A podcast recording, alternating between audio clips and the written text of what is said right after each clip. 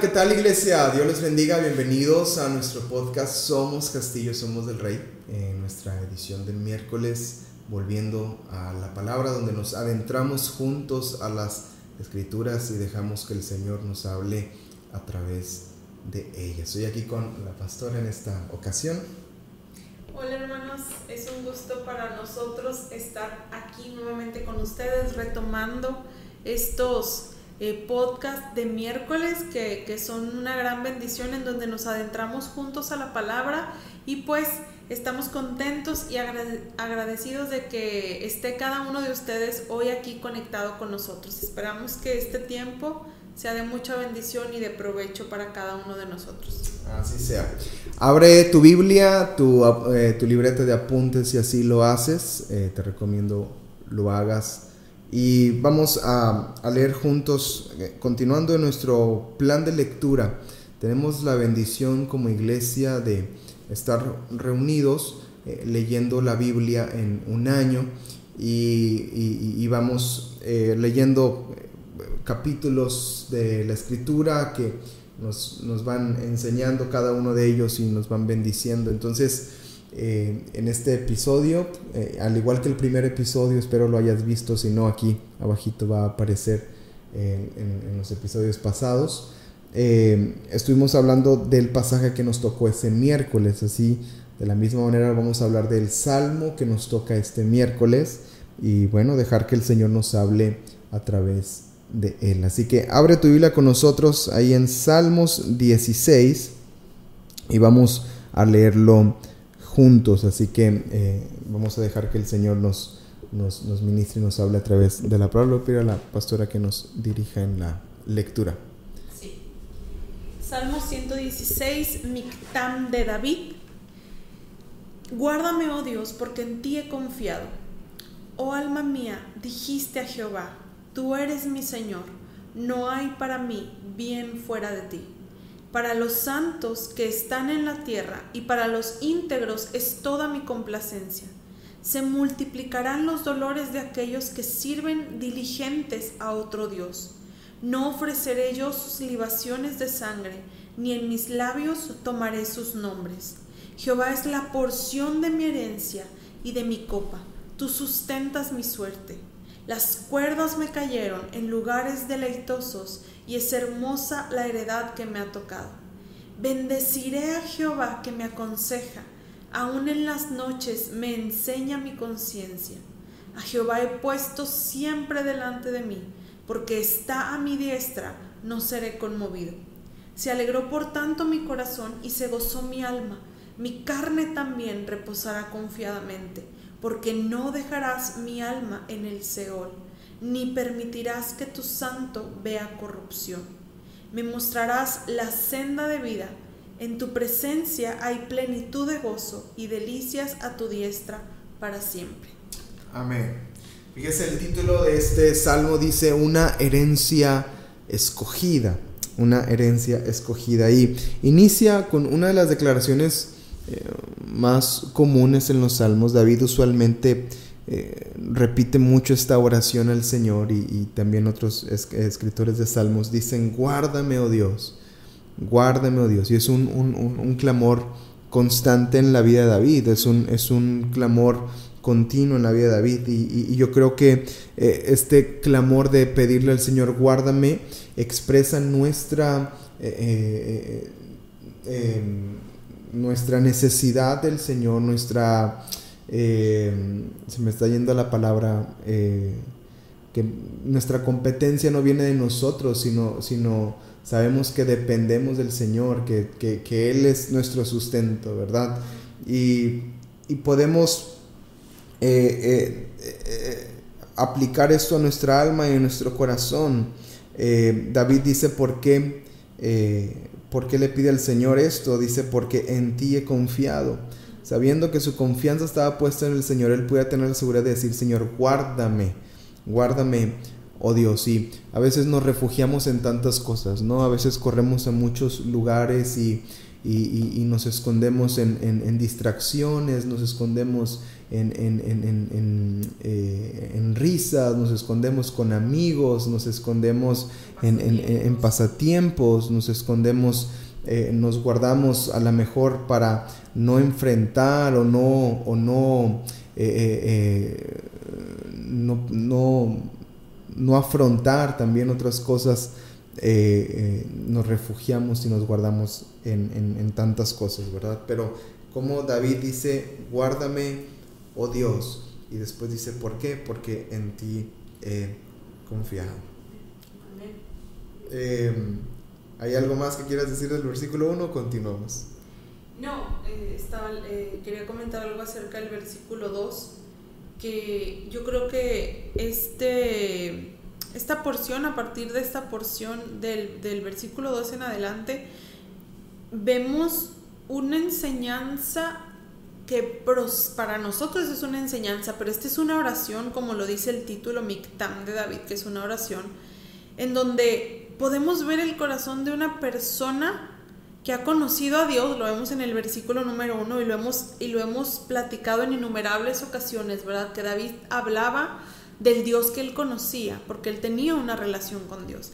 Pero a partir del, versículo 2 podemos ver una preciosa enseñanza que nos deja el rey David, hermanos, y ese es lo que brota de un corazón contento, de un corazón no, no, no que está conforme con las situaciones, quiero que se entienda esto, no que está alegre porque le pasen cosas malas, no que esté conforme con las situaciones que está atravesando, pero que sí ha llegado al contentamiento.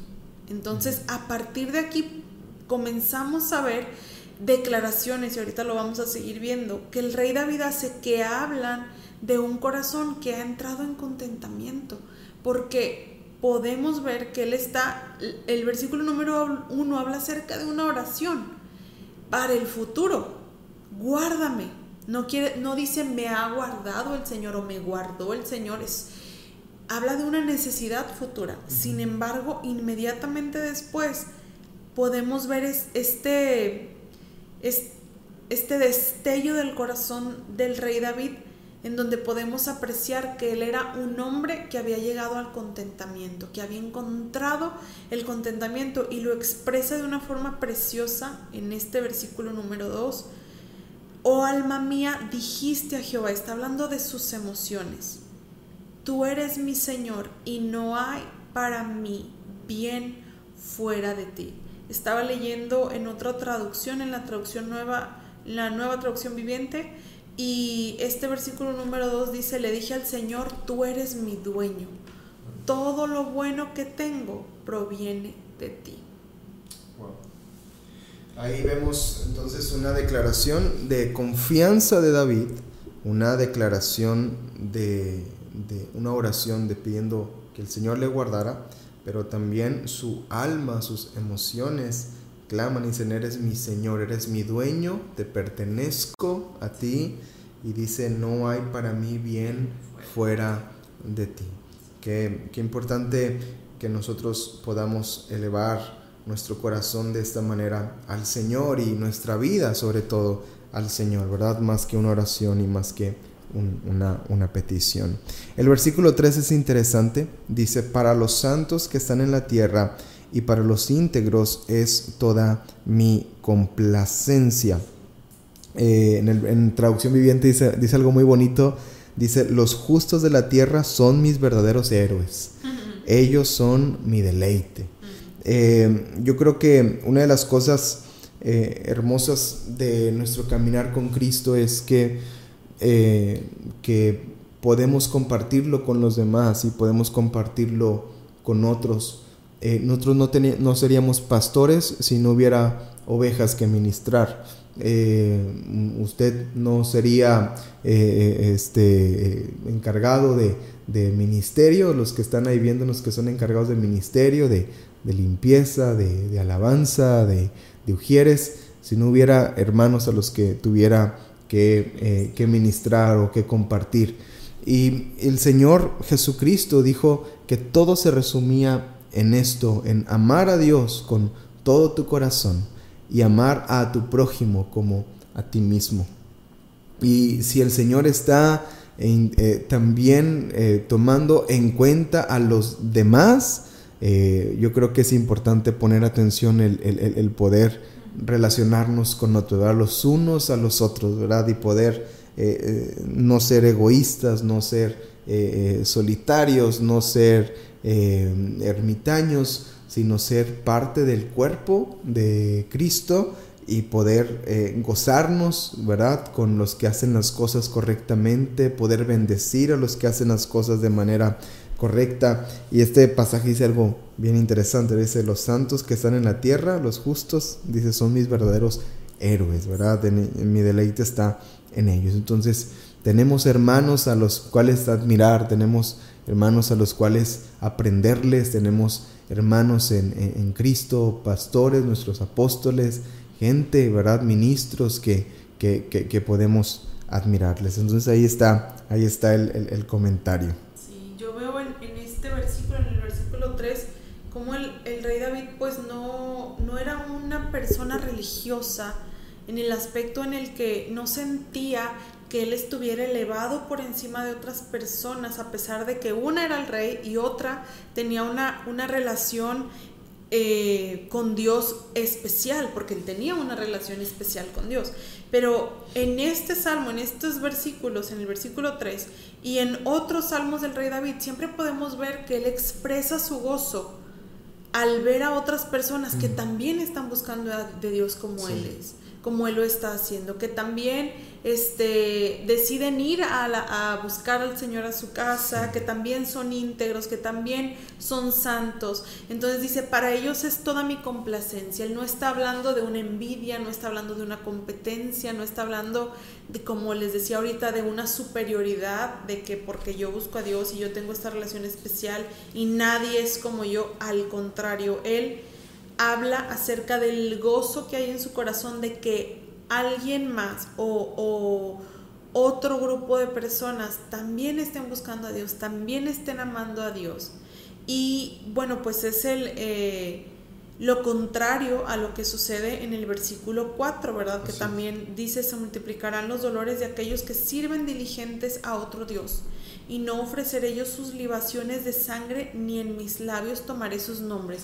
Una de las cosas que a mí me impresionan y me bendicen y me enseñan mucho del rey David es cómo él le daba un valor a las personas que estaban buscando a Dios, que querían honrar a Dios, que entendían eh, quién era Dios y quién quiénes eran ellos, y al mismo tiempo entendía cuál era el, el lugar, no voy a decir el valor, pero el lugar de las personas que estaban en contra de Dios o aquellos que blasfeman contra Dios o aquellos, como dice aquí, que sirven diligentes a otro Dios.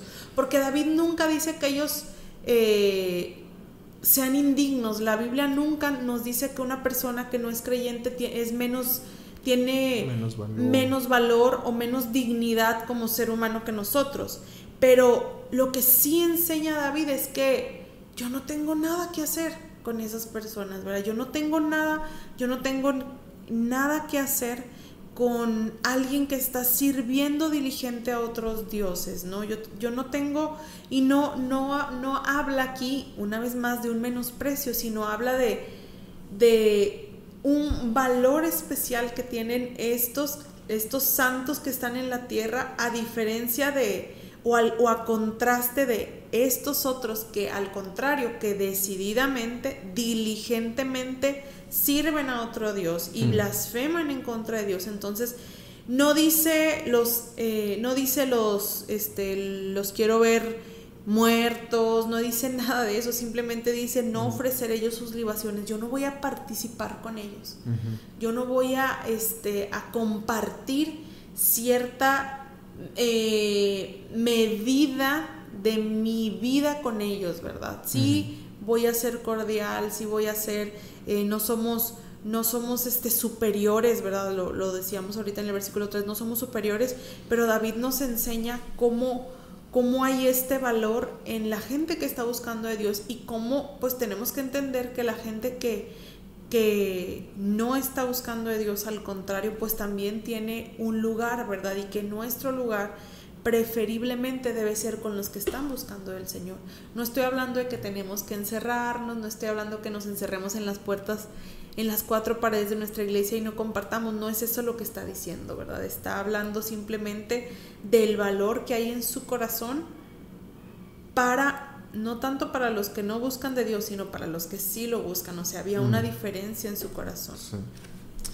Y bueno, también habla de la capacidad humana que dice los que sirven diligentemente a otros dioses. O sea, hay capacidad para ser diligentes en muchas cosas y aquí eh, estos están tomando una diligencia para hacer algo incorrecto. Solamente lo hago como comentario. Eh, hay capacidad humana para ser diligentes en las cosas. Entonces, mucho, mucho cuidado en donde está siendo diligente.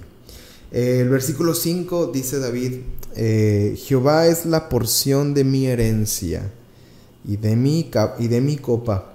Tú sustentas mi suerte. Eh, las cuerdas me cayeron en lugares deleitosos y es hermosa la heredad que me ha tocado.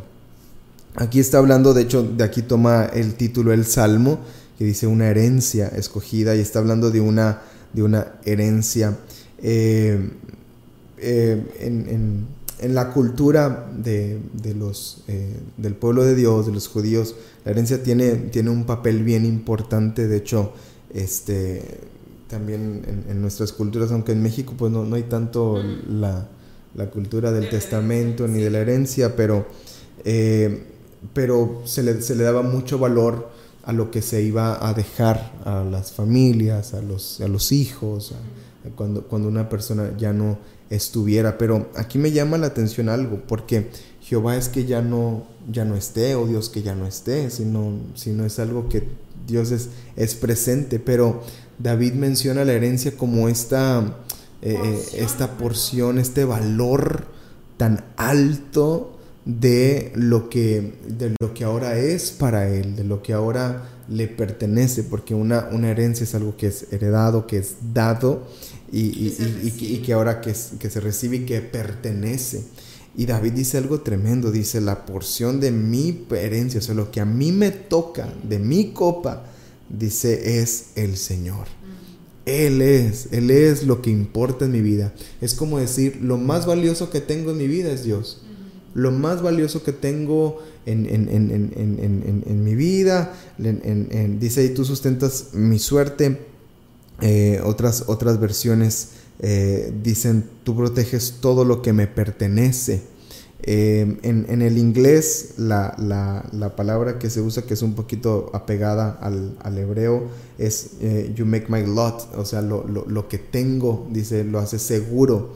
Entonces, no está hablando de suerte, de, de, ay, ojalá tengamos suerte para ganarnos el, el, premio mayor o la lotería, no, no se refiere a eso, se refiere a lo que, a lo que, eh, nuestra porción, lo que tenemos, lo que es de nosotros, de tus sustentos, lo que es mío, Señor. Luego dice algo tremendo, las cuerdas. algo que es asegurado, exactamente, esa es la palabra. Las cuerdas me cayeron en lugares deleitosos y luego vuelve a afirmar, es hermosa la heredad que me ha tocado. Es hermosa la heredad que me ha tocado. Eh, en traducción viviente dice, la tierra que me has dado es agradable. Eh, versión internacional dice, bellos lugares me han tocado en suerte, preciosa herencia me ha correspondido gracias a ti la herencia que me tocó es una tierra muy, muy bella.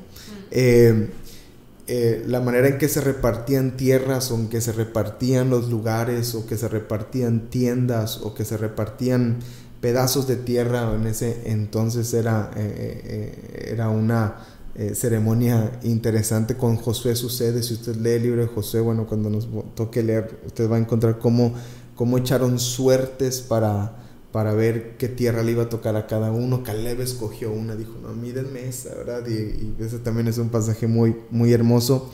Pero en ese entonces, pues, se repartían las tierras de alguna manera. Y David menciona al Señor o menciona su relación con Él, menciona su comunión con Él como si algo como que le tocó, ¿verdad? Como algo que, que, le pertenece ahora y dice, dice, a mí lo que me tocó es, es algo hermoso, ¿verdad? Hermoso, las cuerdas cayeron en los mejores lugares, el Señor es mi herencia, el Señor es mi porción, el Señor es lo que quiero, el Señor es lo que anhelo, ¿verdad? Entonces, qué, qué hermosa manera, David, de, de expresarse.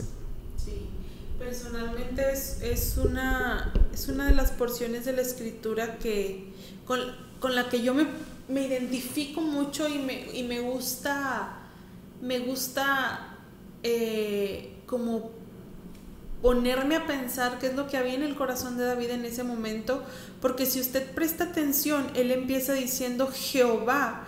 Es, eh, bueno, en este versículo, en el 5, dice, Jehová es la porción de mi herencia y de mi copa. Tú sustentas mi suerte, las cuerdas me cayeron en lugares deleitosos y es hermosa la heredad que me ha tocado, que ya lo estuvo leyendo el pastor. Pero si se pone usted a ver lo que dice esta, esta porción, está diciendo, el Señor es mi herencia. Si podemos ponernos a pensar, hermanos, un poco en el trasfondo del rey David. El rey David fue un hijo menospreciado, fue el menor era el, era el sirviente, ¿verdad? El papá lo mandaba a dejarle loncha a los hermanos, ahí andaba pastoreando, se olvidaron de él, ¿verdad? En acontecimientos importantes de la familia, en el acontecimiento más importante de la familia, David fue dejado de lado, siendo que ese acontecimiento había sido planeado por Dios para ungirlo precisamente a él, pero era profundamente menospreciado por su familia. Y aquí podemos ver, hermanos, lo que hablábamos ahorita del corazón que que ha llegado a tal contentamiento que dice, mira, a lo mejor yo no tuve padres que me amaran, a lo mejor yo no tengo esto, a lo mejor yo no tengo lo otro, a lo mejor yo pude carecer de esto, pude crecer sin lo otro, a lo mejor mi familia no vino a Cristo, a lo mejor yo me tocó este pasar muchas cosas solo, pasar muchas cosas solo, a lo, sola, a lo mejor crecí sin mis padres, a lo mejor este crecí sin mi papá, a lo mejor hubo un, un divorcio en mi familia, en mis padres, ¿verdad? A lo mejor una ruptura pude haber crecido con todo esto, con todas estas carencias y sin embargo he conocido al Señor. Y Él, con todo lo que es Él, Él es la porción de mi herencia y de mi copa. Por eso el rey David puede decir, las cuerdas me cayeron en lugares deleitosos y es hermosa la heredad que me ha tocado, porque David puede pararse en este punto de su vida y, y voltear a ver todas las bondades que Dios ha tenido con él y decir, wow, qué bendición tengo, qué preciosos, qué, qué hermosa heredad me ha dado el Señor. Las cuerdas me cayeron en lugares de deleite. Ahora puedo vivir una vida en donde está Dios y donde tengo plenitud y donde he recibido sanidad y donde he, he conocido el valor que tengo delante de Dios. Entonces, esta porción de la escritura personalmente es una de las que más este, me bendice y me, y me gusta estudiar y, y es una, una, porción de la escritura que, que es de cierta forma pues un reto para todos nosotros, ¿verdad? Porque en estos tiempos pues muchos, muchas, eh, podemos tener historias o ver personas cercanas a nosotros que si no habían crecido con carencias, tal vez ahora con todo lo que ha dejado esta pandemia, pues han perdido familia, han perdido bienes, han perdido posición, han perdido este, eh, recursos financieros, ¿verdad? Pero podemos hacer un alto en nuestra vida y ver que Dios ha sido bueno con nosotros, que Él ha sido nuestra porción, que Él es la porción de nuestra herencia y de nuestra copa y que Él nos asegura, ¿verdad? Ni la mejor aseguradora de México hace lo que el Señor hace por nosotros. Entonces podemos decir, es hermosa la heredad que el Señor nos ha dado. Amén, amén. Eh, vamos a continuar, verso 7 dice, bendeciré a Jehová que me aconseja. Aún en las noches me enseña mi conciencia. ¿No? no es algo que le gustaría, ¿verdad? Que aún cuando descansamos, aún en, nuestro, aún en nuestra noche, ahí el Señor está eh, eh, aconsejándonos, enseñándonos, ministrándonos Por eso es importante adentrarse en la palabra, por eso es importante eh, leer la palabra antes de dormir, antes de descansar. Lea la, escritura y el Señor ahí en su conciencia comenzará a hablar a su corazón y a, aconsejarle. Dice el verso 8, y esto yo creo que es un punto importante, dice, a Jehová, eh, a Jehová he puesto. ¿Quién, ¿Quién pone? David, ¿verdad? A Jehová he puesto siempre delante de mí, porque está a mi derecha, no seré conmovido. De alguna manera David está reconociendo que Dios le rodea. Dice, puesto delante de mí está a mi derecha. O sea, no es, no es, que, no, es que se equivocó, ¿verdad? Lo, lo, puse y luego lo puse acá. No, no, no, no, no. Lo está diciendo, el Señor está en todo lo que yo hago, en todos mis asuntos, en todas mis, eh, eh, eh, mis, mis, cosas, ¿verdad? En todo lo que yo soy, dice, el Señor lo he puesto delante de mí. No, lo deja de lado. no lo ponemos de lado. Y, y, ahora, no, no como un amuleto, hermanos, porque también uno puede equivocarse y decir, ay, sí, Diosito está conmigo y Diosito me ayude. Y para empezar, no es Diosito, es Dios todopoderoso, ¿verdad? Es Dios grande, incomparable y no lo usamos como un amuleto de, de, de, ay, este, eh, no oré. Ay, no dije, ¿verdad? Ay, no, no, no, no dije la sangre de Cristo, ay, esto y lo otro. Y no es así, amados. decir a Jehová puesto delante de mí se trata de una decisión desde adentro, se trata de un espíritu correcto, se trata de una decisión ferviente, completa para con el Señor y que entiende eh, eh, quién es Dios y quien tiene una relación personal con Él y lo pone en primer lugar en todas las cosas. Entonces, eh, ese es un, buen consejo que nos deja este salmo. El Señor está a mi derecha, no seré conmovido. Si Él está con nosotros, ¿quién contra nosotros?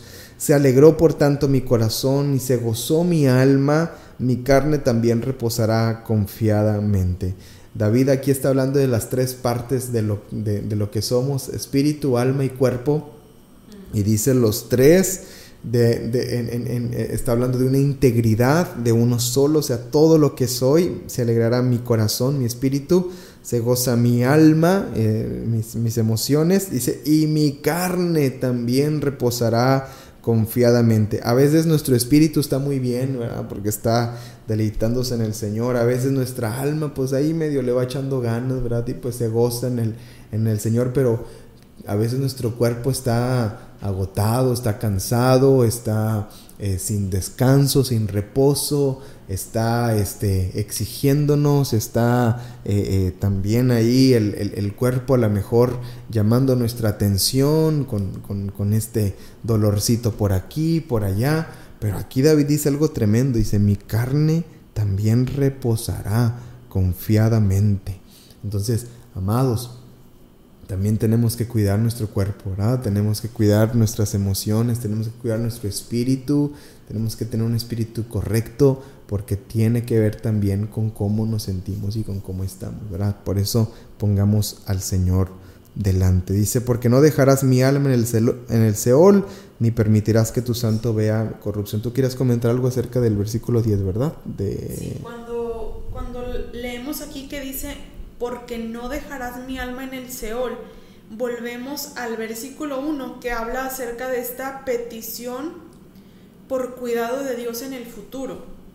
Cuando usted lee en la Biblia que habla acerca del Seol, lo leíamos por ejemplo ahora que, que estábamos leyendo Génesis, eh, eh, Jacob cuando sus hijos vienen a, decirle que fueron a comprar comida, pero el gobernador de Egipto no les creyó, les dijo que eran espías y ahora tenían que llevar ahora a Benjamín para comprobar que no eran espías, sino que eran una familia. Entonces Jacob les decía, si no vuelvo a ver a mi hijo, ustedes van a hacer van a hacerme descender con dolor al Seol. Y aquí habla acerca de esa palabra, porque no dejarás mi alma en el Seol, ni permitirás que tu santo vea corrupción.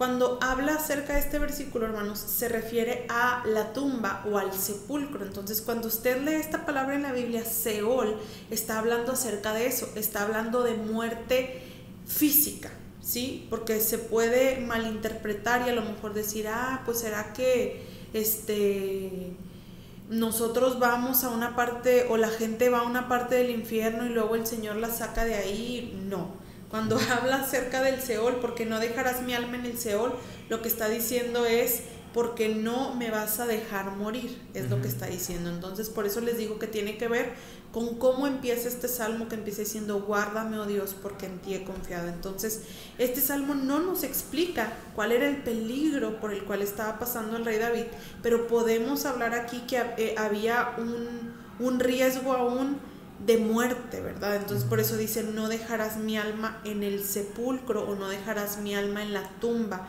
ni permitirás que tu santo vea corrupción. Se refiere a que el Señor no lo iba a dejar morir. Amén. Y por último en el versículo 11 dice la escritura, me mostrarás la senda de la vida, en tu presencia hay plenitud de gozo, delicias a tu diestra para siempre.